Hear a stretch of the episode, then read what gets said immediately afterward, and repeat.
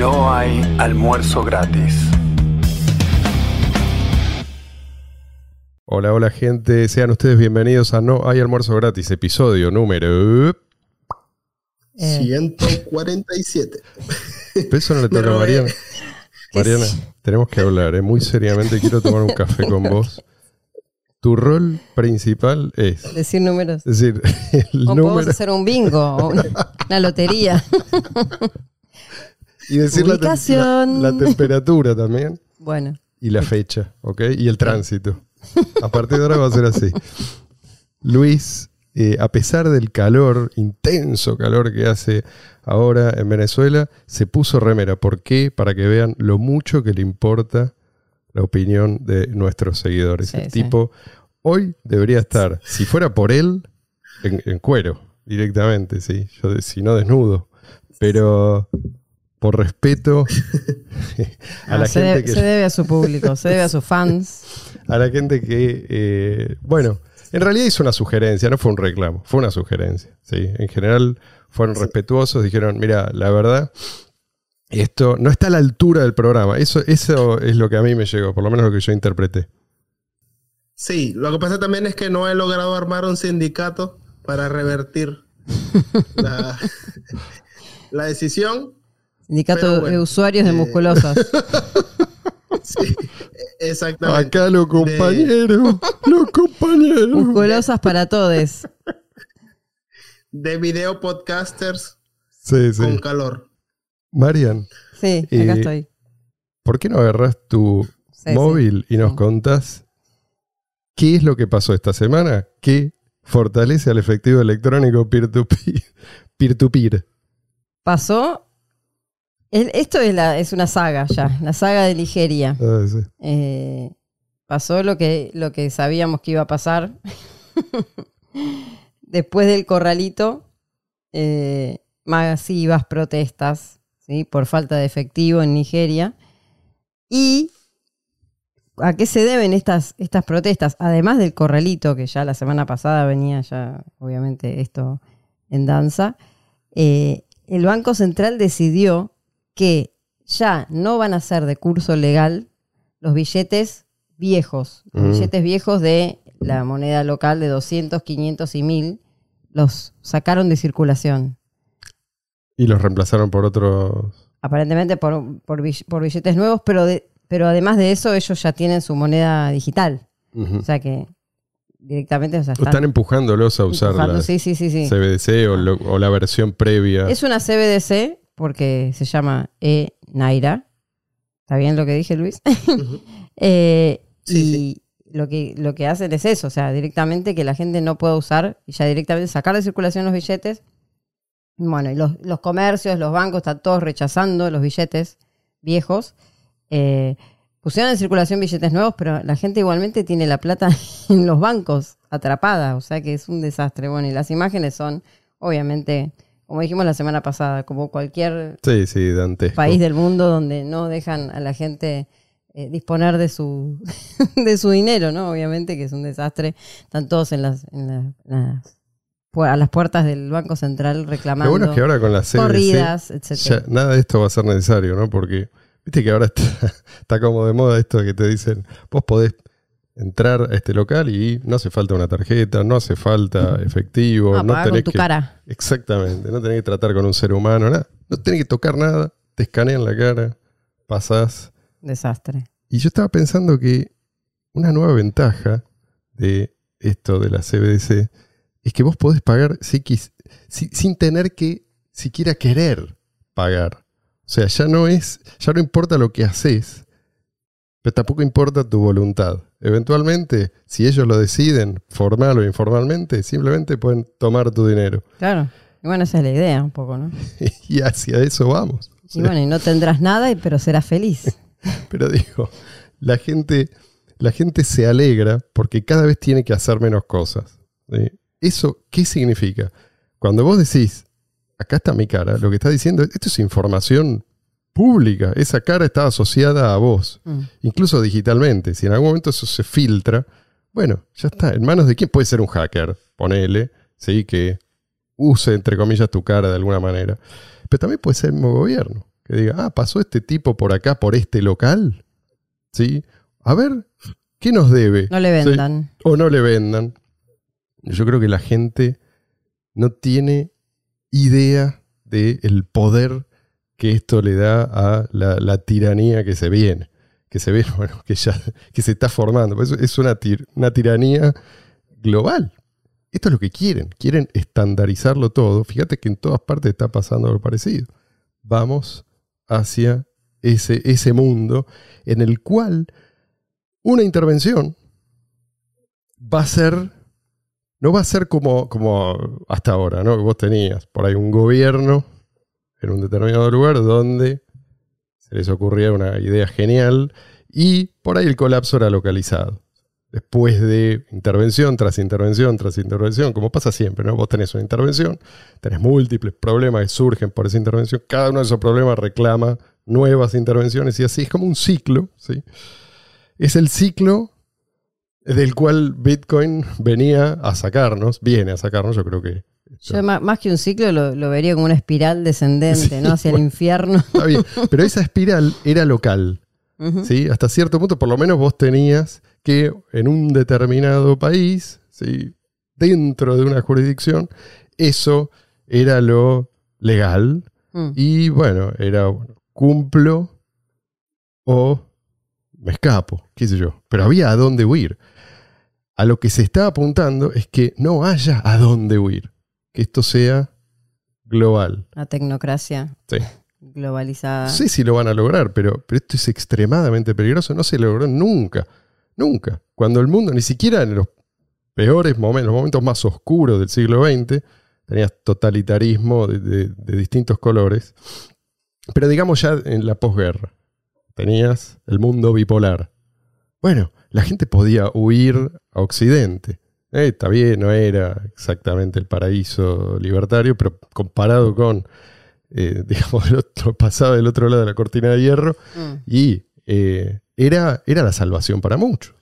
Bueno, hoy, ¿a dónde huimos? ¿A dónde huimos? Si- digamos, ya no tenemos esa posibilidad. Ya geográficamente la libertad no la vamos a poder encontrar en ningún otro lado. No, bueno, pero gracias, un poco gracias a la tecnología también nosotros nos estamos enterando, digamos, en tiempo real de los planes, ¿no? O sea, también es, es un arma de doble filo, pero también nos beneficia el hecho de tener la información y cada vez leo más en, en grupos, en, foros, y yo, gente que está rechazando, ¿no? La, la extrema, la extrema, perdón, la extrema modernidad eh, y tendiendo a alejarse un poco de todas estas cosas que, digamos, a las que engloban en, en este término tecnocracia. Sí, Eh, pero yo por- creo que es el un truco, por- es eso, también asociar No, bueno, tecnocracia a modernidad. No, No. no, pero digo, por el miedo a, a esto de que nos controlen permanentemente, de la vigilancia por todos lados, de la vigilancia donde sea. Eh, entonces hay mucha gente que está alertando y poniendo, digamos, información acerca de esto y diciendo, fíjense que esto, todo muy lindo, muy lindo, puede llegar a ser algo muy moderno, pero a la vez es una herramienta por ahí también para controlarnos. Y hay gente que toma conciencia de eso. Ah, Si vos No te digo que sea la mayoría, ¿eh? pero te digo que cada vez lo, lo veo más. no tenés a dónde ir geográficamente, la alternativa que te queda es, bueno, formar redes de personas que se oponen a esto y que resisten como pueden, ¿no? Sí, sí. Y las cripto se prestan para esto. Totalmente. Pero ojo, porque dentro del mundo cripto también tenés esta mentalidad. Mm. ¿sí? Es decir, los mismos que buscan. ¿Qué pasó, Luis? Desapareciste. Eh, los mismos, digo. Sí. ¿Sí? ¿Estás ahí? Ok. Los mismos que buscan imponerse eh, fuera del mundo cripto, buscan infiltrar el mundo cripto. Sí, sí. y, esto es lo que hemos visto, Sí, sí, sí. bueno, vamos a hablar, digamos, no vamos a entrar en detalles, son temas que ya tocamos, pero fíjate cuál es el resultado de esta misma política. En el caso de BTC, de estas intervención tras intervención, una arriba de la otra, problemas que se multiplican y se tratan de ignorar y se trata de disimular, pero llega un punto en que ya no se puede disimular. Vos fíjate lo que tenés hoy en día. Bitcoin BTC, tenés tarifas que son, ni siquiera son altas como ellos quieren, son oscilantes. Impredecibles. son impredecibles. Por momentos llegan a ser disparatadas. O sea, de golpe tenés, como ya ha pasado un par de veces, 50, 100 dólares, según el tipo de transacción, según el momento, según la congestión. Pero bueno, este, este es el resultado. Tiempos de confirmación impredecibles. Esto es un desastre. porque Si, si tiene que ser dinero, vos querés cancelar en el momento en que lo necesitas, no una semana después, como puede pasar perfectamente, si vos no pusiste la tarifa adecuada y no hay manera de saber cuál es esa tarifa. Bueno, pero está claro que no quieren que lo uses como dinero. Bueno. ¿Qué otra cosa? Eh, otra cosa que voló por todas estas eh, intervenciones es la- la posibilidad de efectuar transacciones sin necesidad de confirmación. En lugar de permitir que cada uno decida cuál es el nivel de seguridad que considera adecuado para esa transacción, poner que es una transacción por el equivalente a nada, menos de un dólar. ¿sí? Bueno, vos no necesitas máxima seguridad. Necesitas suficiente seguridad. Ellos no permiten que sea la persona la que elige ese nivel de seguridad, sino que ellos te van a decir, no, no, no, no, esto es para transferir millones de dólares o nada. Este es el objetivo, ¿no? A futuro que solamente puedan usar la red grandes instituciones financieras. Entonces, para cada transacción, sí, si vos vas a transferir millones y millones de dólares, eh, esperar confirmación o varias confirmaciones tiene sentido. Pero si vos querés comprar un caramelo. No. Bueno, ellos te van a decir, no vamos a meternos ahora en esa discusión, pero quiero decir, estos son resultados de confiar en la planificación económica centralizada. Sí, Eh, si no, no, si hay gente, acá hay gente que sabe, acá hay gente que se ocupa, no, eh, no nos preocupemos, aguantemos si hay algún problema, total ellos lo van a resolver. No, cada vez es peor, ¿sí? fíjate, si no, lo- esto de Replace by Fee, RBF, ¿m? esto que, que era también, es una intervención. ¿Cuál era el problema? Teníamos la congestión que, que daba lugar a tiempo de confirmación incierto, entonces, ¿qué dijeron? Vamos a permitir que la gente El que más paga, le cambie, primero. claro, pero a la transacción que vos ya firmaste, sí, vos sí. puedas subirle la tarifa para ponerte adelante en la fila. ¿Qué significa esto? Que vas a tener una guerra. Una O sea, cantidad de desplazados. y Claro, no es que las tarifas van a bajar, ahí, ahí salió Luis, pero bueno, no importa, seguimos hablando. Luis está con problemas de conexión para variar, le decimos a la gente. Eh, Se entiende, ¿no? No es que la gente, bueno, al- alguno va a usar esto y se va a poner, no, si, existe como herramienta, eh, esa, esa pelea por entrar en el siguiente bloque, vos lo, lo que haces es este, darle herramientas a todos para que suban aún más las tarifas en el momento de la congestión. Entonces, eh, no solo eso, perdón, no solo eso, Replace by Fee lo que te permite también es cambiar el destino de la transacción, el, destino del dinero que vos estás enviando en esa transacción. Entonces convirtieron a Bitcoin BTC en un sistema de pagos reversibles. ¿sí? O sea, estamos yendo en contra de la esencia de lo que es el dinero en efectivo eh, digital peer-to-peer. ¿sí? Ahí se mete de vuelta. Bueno, ahí ahí viene. Lo que quería decir era que me parece curioso cómo para los estados resultó mucho más sencillo confundir e infiltrarse que utilizar la fuerza bruta. E incluso confundir para alejar a la gente lejos de la prueba de trabajo eh, y confundir a la gente, por supuesto, ahora con la CBDC, de que esas son las criptomonedas que tienen que utilizar cuando esas son las criptomonedas que no tienen que utilizar. Eso quería decir desde hace rato y bueno, prosigo. No, por supuesto. Es que, a ver, Utilizaron la vos técnica podés de, utilizar la de fuerza. calentar la fuente y que la rana no se dé cuenta de que está siendo hervida. te sirve usar la fuerza en determinado contexto. Acá las reglas cambiaron. O sea, se dieron cuenta de que la fuerza no iba a servir. La fuerza sirvió, por ejemplo, contra eGold. Ahí sí sirvió. ¿Y qué hicieron? Entraron a las patadas. Había un blanco. Había un tipo, lo, pusi- lo, lo metieron preso, ya está. Lo resolvieron. Eh, no es que ellos no están dispuestos a usar la, la fuerza. No, obviamente que sí. El tema es que acá no les sirve, por lo menos no de esa manera. Entonces eh, buscaron la forma y esta es la forma que encontraron. Y esto es algo que yo creo que mucha gente, mucha gente cree que si no fuera por la invasión que sufrió Bitcoin, BTC en aquel entonces, ¿sí? por la invasión de, Blockstream, ahora estaríamos en el paraíso de hiperbitcoinización. El mundo estaría finalmente hiperbitcoinizado. Yo creo que no. Obviamente el panorama no sería el mismo, pero aún en, ese escenario, no es que vos tenés, estás liberado por fin de los ataques. No, los ataques van a seguir de cualquier manera, no van a cesar. Es decir, el que no lograban hacerse con el repositorio, no lograban castrar a Bitcoin BTC. Está bien, estamos de acuerdo. Hoy BTC probablemente sería mucho más grande y sería realmente una amenaza para, el establishment. Pero, ¿qué estarían haciendo del otro lado?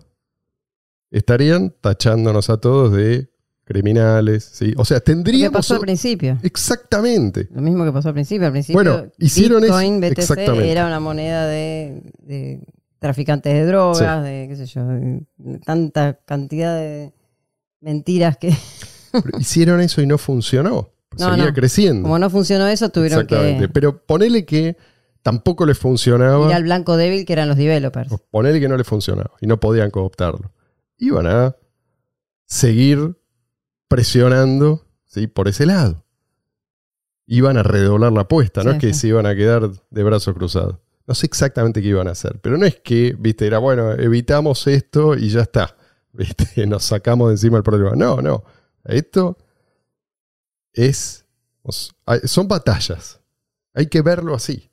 Hay que verlo así. Había pues un, talón, de Aquiles que era la parte humana, o sea, la parte humana, digamos, que bueno, ciertos desarrolladores eran este, fáciles de, de coimear, de corromper, y, bueno, así pasó.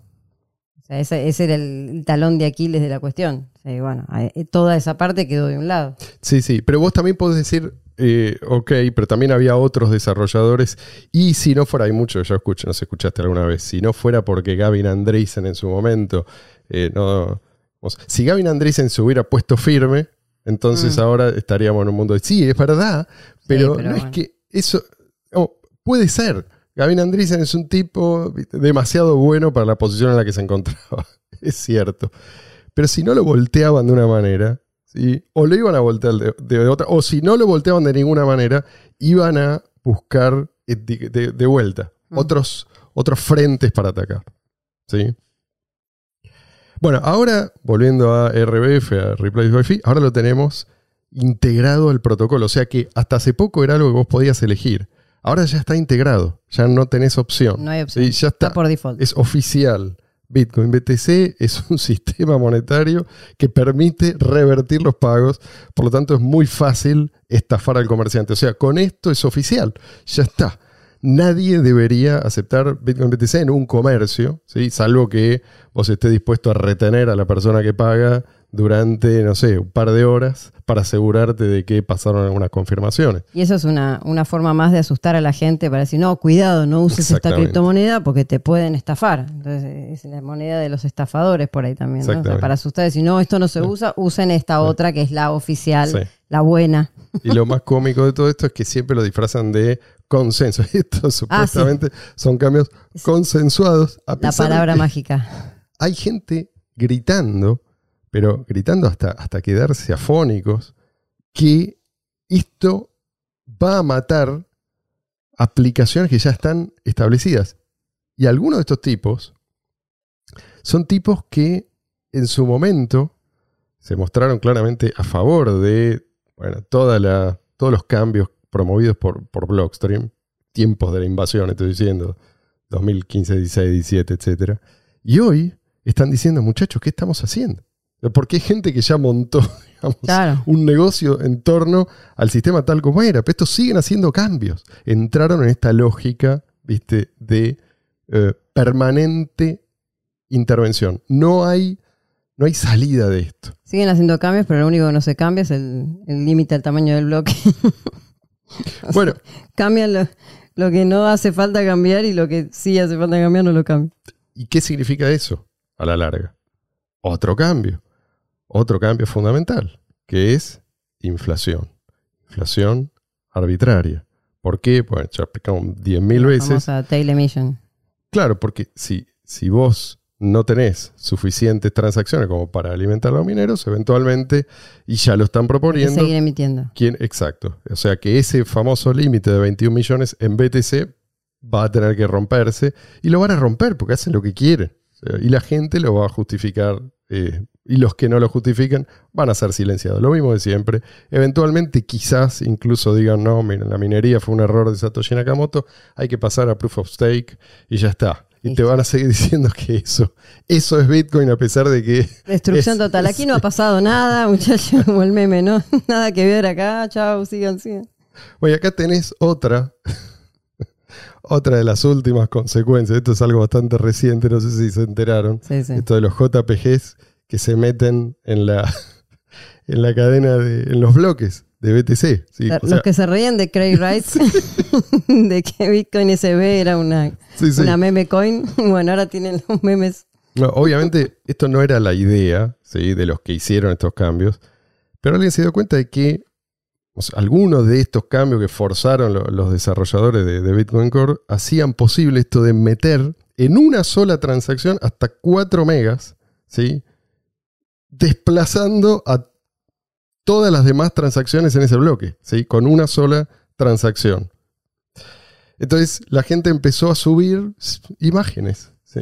imágenes eh, y hay varios bloques de 4 megas o casi 4 megas, con lo cual los tipos que decían, no, esto hay que preservarlo solamente para transacciones ¿sí? y, nada más, y cualquier cosa que no sea una transacción, y es lo posible una transacción de, eh, de gran... eh, canti- eh, equivalente a gran cantidad de dólares, ¿sí? grandes transacciones, transacciones como ellos decían, grandes liquidaciones, ¿sí? Todo lo demás es basura. Bueno, ahora no pueden Está eliminar... lleno de basura. Ni siquiera estamos hablando de Se suponía- transacciones. Se suponía que, que si querías pagar cosas cotidianas como el café utilizando Ah. Bitcoin, Sí. entonces eras una especie de hereje. Sí, sí. No, y no solo eso. O sea, eras, eras un hereje si querías comprar incluso eh, un- una licuadora, qué sé yo, un libro, cualquier cosa. Pensá en cualquier cosa. El momento en que las tarifas, si ellos dicen las tarifas tienen que ser de miles de dólares, lo que están diciendo es solamente tiene sentido comprar, no sé, ni siquiera un departamento, un edificio. Una mansión. Sí. no te juro que. Bueno, no importa. Sí. Alguien decía, eh, a propósito de esto, no, no, no pueden ser tan idiotas como para no haberse dado cuenta de que esto iba a pasar. ¿sí? Incluso, parece que si vos te fijás en los, chats, alguien dijo, muchachos, tengan en cuenta que esto puede llegar a pasar. O sea, esto es eh, una vulnerabilidad fíjense de cubrirse, bueno, no le dieron pelota y siguieron adelante y efectivamente pasó lo que este tipo había advertido. Entonces, la respuesta es sí. Yo creo que no hay que asumir malicia cuando la idiotez puede perfectamente explicarlo.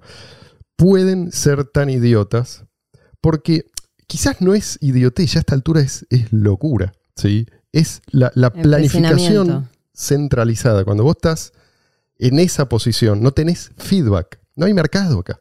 ¿sí? Lo que vos propones no es una propuesta, ¿sí? es una decisión unilateral. Entonces, esto es enloquecedor, es lo mismo que le pasó a todos los tipos que tuvieron poder absoluto alguna vez.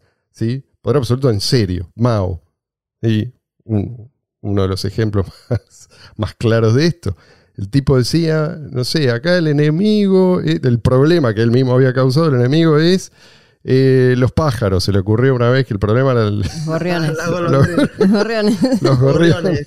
Entonces golondrina. mandó a todo el mundo a perseguir y, y, bueno, liquidaron a no sé cuántos millones de gorriones, Las imágenes de la gente cazando gorriones es bueno. todos a cazar gorriones. Por supuesto, eso generó otro desastre ecológico y después se le ocurrió otra fantástica idea. Era así, era idiota el tipo. Yo no sé si era idi- idiota, evidentemente no era, porque ningún idiota logra eh, ese objetivo que el tipo se, pro- se propuso en su momento, ¿no? Que era llegar a la cima y encaramarse en el poder y hacer lo que se le cantaba. O sea, idiota no era, pero sí, se puede decir que el tipo había enloquecido. No tenía feedback a su alrededor, todos le decían, sí, dale, Mao, sí, sí, obviamente por miedo a que lo liquidara o como mínimo, digamos, solamente liquidara, podría hacer es cosas el- peores. Es el efecto que genera psicológicamente el poder, ¿no? Una vez que tienes el poder y que Sí. el control Totalmente. de ciertos, en este caso de una población o de un sistema monetario, lo que sea, ese,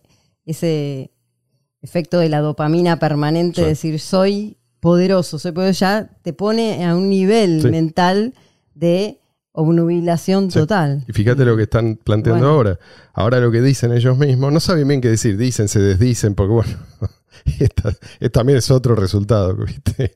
Como ellos eh, son los únicos que toman decisiones y no hay un verdadero debate. ¿sí? Ellos son tres tipos, lo hablan entre ellos, y si alguien alza una voz crítica, simplemente lo expulsan. Entonces, cuando ven que cometieron un error, no lo, no lo pueden admitir. Entonces siempre están buscando un chivo expiatorio y- o siempre están buscando pseudo solución. Entonces ya están pensando, a ver, ¿qué hacemos con esto? Ahora, una de las soluciones que plantean, ¿cuál es? Hay que censurar tales o cuales Ah, sí, sí, transacciones. sí, sí, sí. Ahora ya hablan de censura. Pero aparte el- la palabra censura, Censura. Sí, sí. Entonces, la solución es censurar. Otra vez, o cuál es una de las, una de las características más valiosas de Bitcoin que no se puede censurar. Pero bueno, ellos dicen que ellos van a ser los que definan qué es una transacción válida y qué no. Después de haber permitido que esto ocurriera. ¿sí? No es que estas transacciones no son válidas. Bajo esas reglas que ellos mismos bendijeron en su momento, esto es válido. Pero bueno, ahora este, dicen, eh, sí es válido, pero no, porque no me gustan, entonces hay que censurarlas. Y yo creo que esto, esto que desde afuera luce tan siniestro, para ellos no es malo. O sea, esto les da poder. Ellos se dan cuenta de que pueden decir esto, pueden proponer esto. ¿Y qué puedes hacer? ¿Qué puede hacer el resto de la gente? Nada. ¿Sí? Entonces, yo quiero, eh, yo cometí un error. En lugar de admitirlo, voy a cometer otro error, ¿sí? Que es decir, no importa, eh, ahora lo que podemos hacer Acá es no pasó nada. de- Como sí, el boludo de las naranjas, ¿no? Sacamos esto. censurar estas transacciones que no me gustan, ¿sí? Esa, esa viene a ser la solución. Y para ellos, yo creo que eh, en este momento la sensación que tienen es, yo puedo hacer cualquier cosa y nadie me puede frenar. ¿sí? ¿Por qué no, eh, qué sé yo, el día de mañana, por qué no, antes de determinar si una transacción es válida o no, por qué no pasar directamente por la oficina de, no sé, de Adam Back o de algún otro empleado de, de? Porque en definitiva es eso. Así va a terminar la cosa. No creo que sea así directamente, pero va a llegar un punto en que esto va a ser tan disfuncional que va a ser lo mismo que usar cualquier CBDC. Ah, No, no creo que sea fácil. Si, vos decís la solución para el Estado es la CBDC, sí, ok. Pero tienen que lograr que la gente lo use. Cada una de estas intervenciones tiene ramificaciones. Vos fíjate el tema de las eh, transacciones con, como decimos nosotros, cero confirmaciones o todavía no confirmadas. Esto es algo que los de Zapit, esta, este monedero de BCH, usa Explica lo que es la cero confirmación por si alguien no sabe. esto, es decir, acepta, una- un monedero acepta una transacción como válida a pesar que todavía no fue confirmada en un bloque. ¿sí? Y esto es algo que obviamente no- no es recomendable darlo por, eh, por completado el proceso si vos eh, digamos, transferiste un monto de, no sé, decenas de miles de dólares. Pero si vos compraste algo Para los comercios, para las que vale centavos o Agiliza unos, los unos pagos pocos para- dólares, sí, es más que- y así era, así siempre fue Bitcoin y la idea era que siguiera fue siendo así. Bueno, Bitcoin BCH Bitcoin Cash, eh, sí, no solamente lo mantiene, sino que lo fue reforzando. Esto requirió, no es que el modelo de Satoshi Nakamoto eh, es el correcto y punto, no hay que hacer nada al respecto. No, sí, es el correcto, hay que, hay que trabajar en eso, ¿sí? para seguir siendo fiel a ese modelo original. Bueno, una de las cosas que hicieron fue reforzar la seguridad de las transacciones con cero confirmación, que nunca va a ser tan segura como una transacción ya confirmada, y con varias confirmaciones, pero sí es instantánea, y esta es la gran ventaja. Entonces los de Zapit, eh, ¿qué hicieron? En, India, de golpe, lograron que 100 millones de comercios acepten BCH indirectamente. Y esto es algo que pueden además reproducir eventualmente en algún otro país. Y eso es algo que, ah, no sé si va a explotar o no el uso por eso, pero es algo que se puede hacer solamente gracias a que las transacciones con cero confirmaciones son aceptadas por la red. Entonces, ponele que un comerciante recibe BCH de esa manera. En realidad, lo que está recibiendo es la moneda local. Pero vos le podés decir al comerciante, che, fíjate que si aceptás directo BCH, te va a convenir, porque vas a pagar, no, vas a estar pagando un montón de, eh, a un montón de intermediarios que eh, podés, de los cuales podés prescindir si usás directamente BCH. Entonces él te va a decir, ok, yo puedo aceptar BCH directamente, pero ¿qué hago con eso? ¿Mm? Y vos lo que vas a responder que es, lo podés usar en cualquier lado, macho. O sea, no hace falta que todos acepten directamente BCH, ¿se entiende? Eh, gracias a este sistema que está montado sobre, es como si fuera el QR acá de Mercado Libre, algo así, pero en toda la India. Son 100 millones de locales. Sí, ya se puede decir. Luis, ¿querés decir algo? Aparte que le puedes decir que aunque él va a tener la aplicación y va a poder pagar en moneda local cuando quiera, en el momento en el que los bancos quieran congelarle los fondos a todo el mundo, al menos él va a tener su BCH en su billetera personal. Exactamente, exactamente. Así que nosotros, no es que nosotros no, venimos a decirte qué es lo que vos tenés que usar. Eso es algo que cada uno tiene que decidir, pero está bueno hacer una evaluación previa, ¿sí? Lo que vos ignorás ahora es algo que en el futuro va, se, va a volver para Perdón es algo que en el futuro se va a volver para morderte. Si vos no prestás atención, porque vos decís, no, para mí Tether es suficiente porque yo lo uso, me sirve. Bueno, tenés riesgo de contraparte, que es justamente lo que veníamos a evitar con Bitcoin. Lo que Bitcoin lee, por, lo menos el primer párrafo, mm. ¿sí? nos sacamos encima los custodios intermediarios. No, volvemos a usarlo. No, voy a usar, qué sé yo, eh, Litecoin. Sí, está bien, lo puedes usar y por ahí te funciona bien. De hecho, mejor que BTC sin duda es. Pero tenés el tema de la escalabilidad. Que copian, es puro backporting de los cambios que se hacen en BTC, con lo cual tenés los mismos problemas. Y si no te topaste todavía con ese límite, pues todavía no se usa lo suficiente o porque es un poco más grande.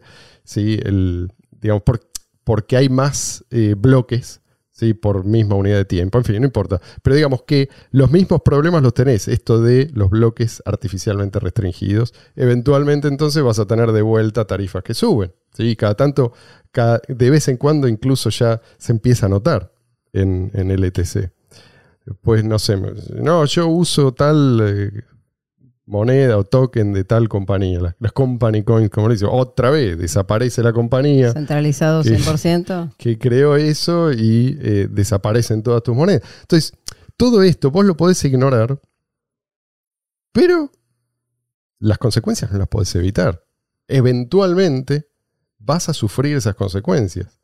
Y cuanto más tiempo vos lo ignores, más te acostumbres a operar de esta manera, que es más o menos como operar con dinero fiat, eh, y bueno, más, eh, peor estás, porque te vas acostumbrando a lo que ellos quieren, me refiero al establishment, quieren que vos hagas. ¿sí?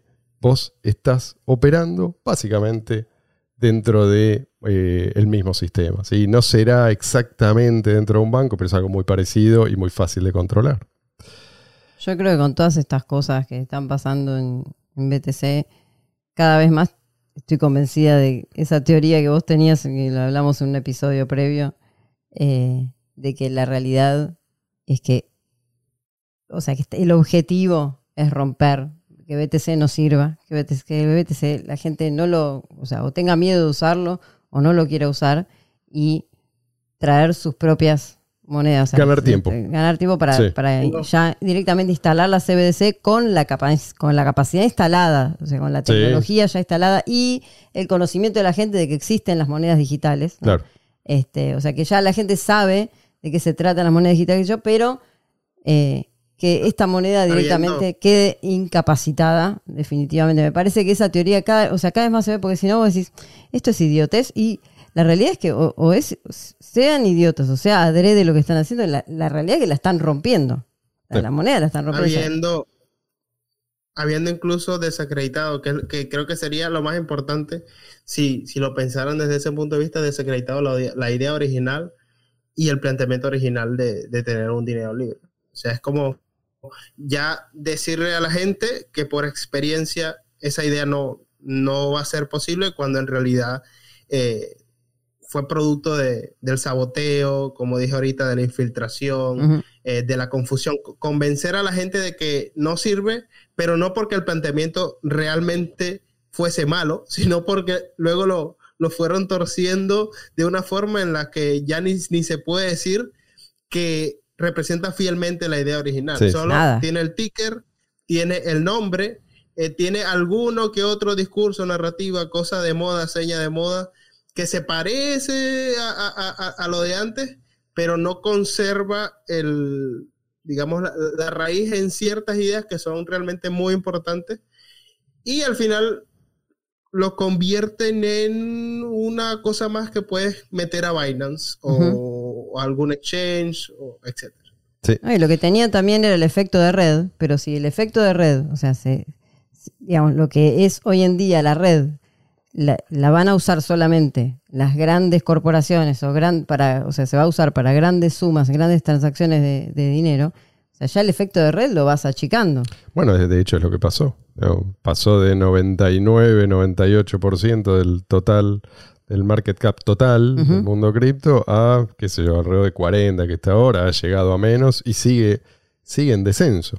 No es casualidad. O sea, eso fue una, como dicen algunos, una, una explosión, ¿cómo le dicen? Bueno, no importa cómo le dicen, pero digo, esta eh, huida hacia, hacia cualquier lado, hacia cualquier cripto que me permitiera eh, transmitir valor, más o menos, pero que me lo permitiera hacer.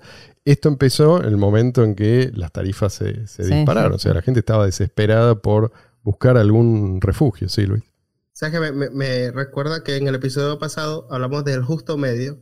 Mm. Una, una de las cosas por las que pienso que el planteamiento de Satoshi Nakamoto es importante es porque equilibra bien lo que vendría siendo la practicidad y las características que debe tener el buen dinero. O sea, Monero es una moneda que a mí me gusta, pero sacrifica cierta practicidad y por tanto, bueno, en cuanto a, a Bitcoin BTC, o sea, lo, lo que hicieron fue alejarlo de ese justo medio y por un lado convierten a, una parte en un software que solo pueden utilizar un pequeño grupo de nerds que tiene su servidor, que capaz hasta usa, no sé, su, su propio servidor para recibir los emails. eh, Hay un montón de memes comparando eso y todos los demás los alejan hacia utilizar aplicaciones como Wallet of Satoshi, que en principio parece como si estuvieran usando esa red de nerds, etcétera, pero al final solo son custodios. Entonces, los alejas de algo que podrían utilizar, una billetera eh, autocustodia con una seguridad razonablemente eh, necesaria, pero al menos ellos tienen sus propias monedas y eh, básicamente los separas entre los que creen que están cambiando el mundo Mm. y todos los demás que simplemente están, no sé, perdiendo tiempo hasta que los estados vengan y lancen todo su aparato propagandístico, porque cuando realmente los estados tengan listas la CBDC, y no estoy hablando de un solo experimento, le van a dar con fuerza.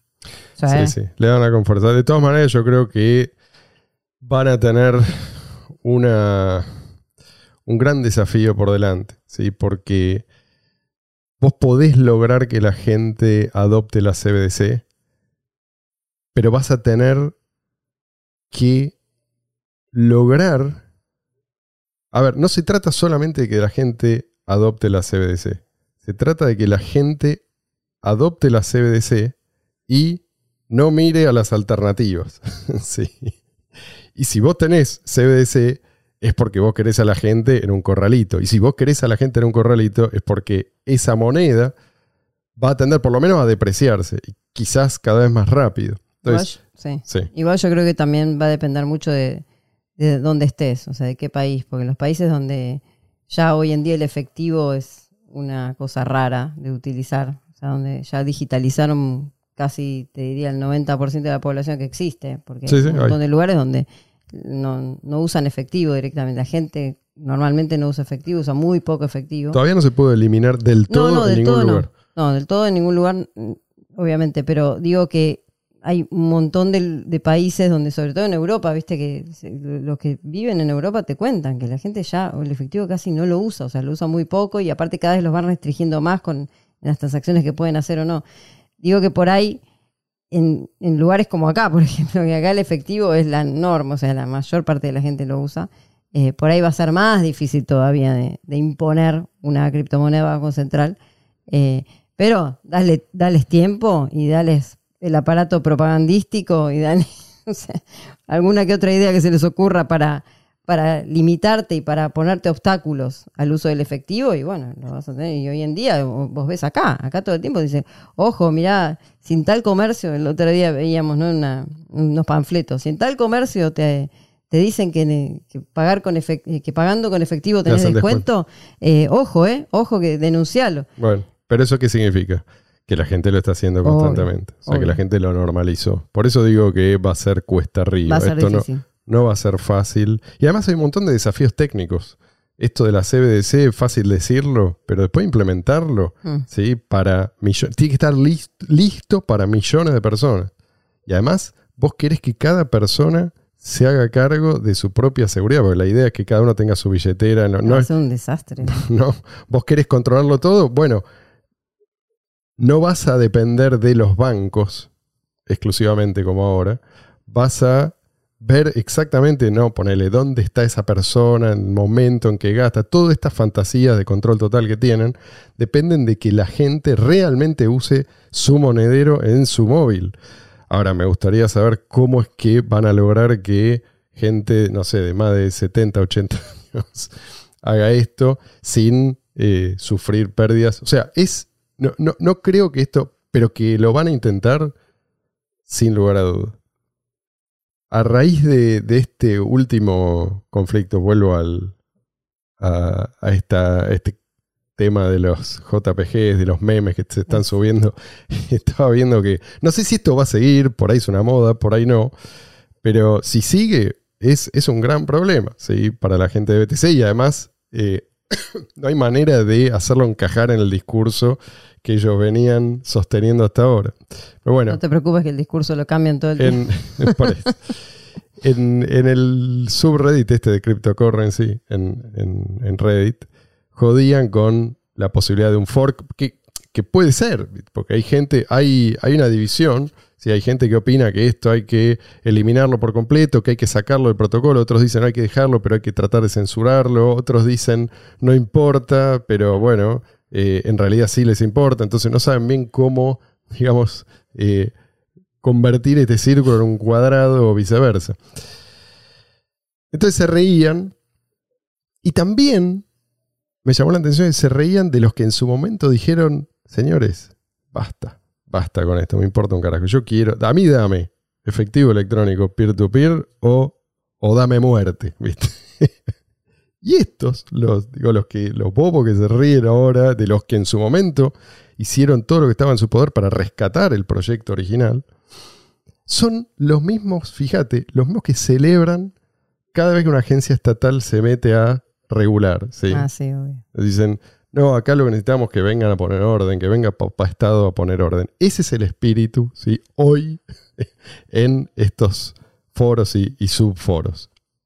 Esto se ha convertido en algo muy parecido a un, concurso de popularidad. Pues en, definitiva es eso.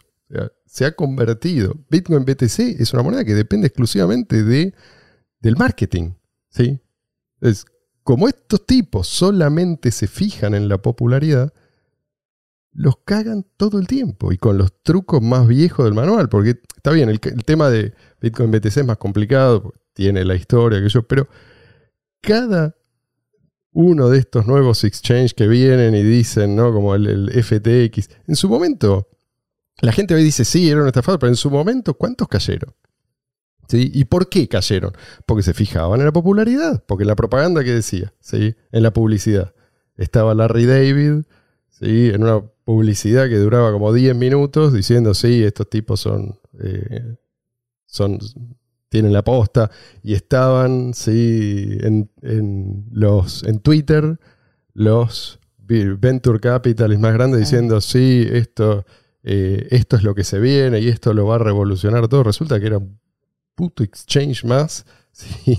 solo que mucho peor en todo sentido que todos los anteriores. ¿sí? O sea, la estafa más grande. Bueno, pero está bien, es una estafa, fue una estafa. La cuestión es, recordemos cómo se los recibió. ¿Cómo se los recibió y por qué? Era todo en base a humo, era puro bombo. Y todos estos tipos que solamente se fijan en la popularidad olvidan algo que es que nadie debería olvidar jamás. Satoshi arrancó solo. ¿sí? El proyecto arrancó con un solo tipo al que todos trataban de loco o de tarado o de ingenuo. ¿sí? Así arrancó Satoshi. Imagínate si Satoshi se hubiera fijado en la popularidad de su idea en ese momento, ¿no? No hace nada. Pre-2009 o incluso en 2009. No hacía nada, ¿sí? Sí, hoy... Fundado Tether. Cual. Otra que en cualquier momento. Eh, pero bueno, hoy los proyectos más serios no son los más populares. Hoy, ponele, no sé, Shiba Inu. está ahí arriba entre la- las cripto con mayor market cap. Ni siquiera tiene su propia cadena de bloques. No tiene un límite a la emisión. Pero tiene un lindo perro. sí. Eso es lo más importante. ¿Qué significa esto? Que el establishment ganó. ¿Pero qué es lo que ganó? Ganó una batalla. La guerra no ha terminado. La guerra continúa. Y es una guerra que no va a terminar. Esto no va a terminar nunca. Por lo menos mientras haya gente dispuesta a defender, digamos así, las libertades más básicas. ¿Qué, y, qué es esto de libertades básicas? Las libertades sin las cuales no somos o no podemos considerarnos humanos salvo en el sentido zoológico, ¿no? O sea, somos bípedos sin plumes, sí, está bien, pero eso no es suficiente. O sea, somos bípedos sin plumes en una granja, ¿sí? Somos un rebaño. Si eso es todo, o sea, somos, somos esclavos satisfechos con, con esa, esa condición, entonces sí, la verdad que no vale la pena pelear por nada. Pero hay gente siempre va a haber gente, aún bajo las peores circunstancias, va a haber gente que se oponga a la esclavitud. Y hoy, para oponerse a la esclavitud, creo que hay que defender más que nada la separación de moneda y Estado. O sea, pero, pero no vamos a lograr la separación de moneda y Estado si no tenemos una moneda útil, ¿sí? o sea, libre de fricción, si esa moneda además eh, no tiene una emisión limitada, o sea, garantizada por el propio sistema de incentivos, y si esa moneda no, no tiene resistencia a la censura, o sea, y, y- y que perdura en el tiempo, gracias a ese mismo, en virtud del mismo sistema de incentivos. Entonces, tener, vos tenés que tener todo eso porque si no, digamos, a la larga, de una u otra manera vas a perder la utilidad. Y si perdés la utilidad, perdés todo, Mm. que es lo que está pasando con, con Bitcoin BTC, independientemente del precio. ¿no? Sí, vos decís el establishment ganó, pero. O sea, lo que ganó es ese, ese concurso de popularidad, como vos lo llamaste. Digo, ganó una batalla, Sí, no la guerra. Pero sigue, digamos, por, por abajo, sigue habiendo un gran grupo de gente que tiene a la libertad como un valor incorrompible y que está primero en su escala. Y, y bueno, y por suerte tenemos la herramienta para, para seguir para seguir por ese camino. Sí, y ahí creo que hay algo que no entiende la gente que pretende desanimar a ese grupo. ¿Sí? Si ese grupo persiste, ¿sí? vos no vas a, después de todo lo que ha pasado, Mm. vos no vas a lograr desanimar a la gente que integra ese grupo, llamándolos locos, sectarios o lo que sea, ¿no? No, no, porque, Porque ah, eso es digan lo que quieran. Para gente como nosotros es normal, o sea, toda la vida nos dijeron eso, no es que, oh, viste, yo estoy acostumbrado a seguir al rebaño y de golpe viene alguien y me dice, tú eres eh, mala persona, ¿qué? Decime qué tengo que hacer para que vos me consideres buena persona. Esa manipulación no va a funcionar porque estás lidiando con gente que está acostumbrada a esto. ¿sí? Lo raro sería lo contrario. ¿tá? O sea, al principio Totalmente. éramos muy poquitos los que habíamos leído el white paper, lo entendimos y dijimos, wow, sí, esto lo cambia todo. Muy poquitos. Ah, Seguimos, seguimos siendo una minoría, ¿eh? Porque hay Exactamente. mucha gente que no tiene ni idea de qué, de qué hablas cuando decís white paper. Exactamente. Seguimos siendo una minoría. Y yo creo que hay dos arquetipos en el mundo cripto hoy en día. Uno es el que representa quizás a, a esta minoría, que es el caso de Roger Ver. Otro es, no, eh, Michael Saylor. No quiero extenderme demasiado, pero eh, me parece que esto viene al caso. Vos fíjate, fíjate, comparemos. Uno compró Bitcoin cuando valía un dígito, ¿sí? O centavos. O centavos. Y además, en ese momento funcionaba 2010. como efectivo electrónico peer-to-peer. El otro compró cuando estaba a cinco dígitos más o menos, ¿sí? Sí, cinco dígitos. Y cuando ya había dejado de Bull funcionar. market full. Cuando ya no funcionaba como efectivo electrónico peer-to-peer y se había convertido en algo muy parecido a un Ponzi, sino directamente un Ponzi. Uno tiene como, como norte, digamos, la separación de moneda y Estado. El otro que quiere, y lo dijo, ¿eh? preservar el dólar. Nos asegura que él dice que el dólar va a funcionar, como dice, o, eh, como sobre rieles de, de Bitcoin BTC, lo que sea que eso signifique, no importa. Pero digamos que eh, de ninguna manera él pretende, digamos, amenazar la hegemonía del dólar. Uno de los dos. Con miel, con miel de abejorro. sí, sí, es un enjambre de avispas. ¿Cómo era? Uno de los Ian dos- se la sabe bien la frase de Michael Saylor. uno, uno de los dos multiplicó ¿sí? el, el valor de su inversión inicial por miles, decenas de miles, no sé. El otro Perdió como perdió miles de millones de dólares, debe estar endeudado hasta acá. pero además perdió todo eso mientras instaba a otros a seguirlo al, al abismo. a tomar deuda para comprar. Sí, Acordate. ¿Te acordás que decía? Vendé a tu hermana y comprá Bitcoin. Sí, vendé sí, y si no tenés nada, endeudate y comprá buah, BTC. Bueno, estos son los dos arquetipos. Fíjense y decidan ustedes. Señores, se nos está haciendo un poco tarde. Vamos a despedirnos. Luis, te doy la oportunidad de decir algo. Si tenés en mente algo y no querés guardártelo, es ahora o si no, la semana que viene. Bueno, solamente que pueden encontrarnos en varias redes sociales, por supuesto, en YouTube. Ya nos pueden ver eh, con video desde hace varios episodios. También en Odyssey subimos los videos por si acaso eh, resulta que hablamos de un tema del cual no se puede hablar. Nos pueden encontrar con solo audio en Anchor, en Evox, en Spotify, en un montón de redes sociales. Y también estamos como arroba almuerzo no en Instagram, TikTok eh, y Twitter. Y estamos subiendo TikToks, shorts sobre eh, los episodios que estamos haciendo y también sobre algunos episodios que eh, ya tenemos ahí en el disco duro para que, bueno, la gente pueda ver nuestro contenido. Y si les gusta alguno de esos videos cortitos, eh, yo le, le- le pediría a nuestra audiencia que se los pasen a sus amigos, que lo compartan para que así pueda llegar a más gente. Sobre todo aquellos donde, donde tengo... eh, La musculosa. sí, porque no, no, no sabemos si volverán esos tiempos. Gracias, Lu- Luis. Van a quedar como una reliquia. Hoy, coleccionable. Eh, Sí, ese, ese para una, Lo convertimos para en un- Hacemos NFT. más. Hacemos el NFT del Luis con musculosa. y lo subimos a la Lo cadena de a BTC. BTC. Nos va a salir caro igual, viste que salen caros. Un JPG. Un JPG. Señores, bueno, los queremos mucho. Quédense ahí. No se muevan hasta la semana que viene. El domingo nos volvemos a encontrar. Que, No le hagan pasen, caso a Marcelo, les digo. que la pasen lindo. Eh, será hasta entonces.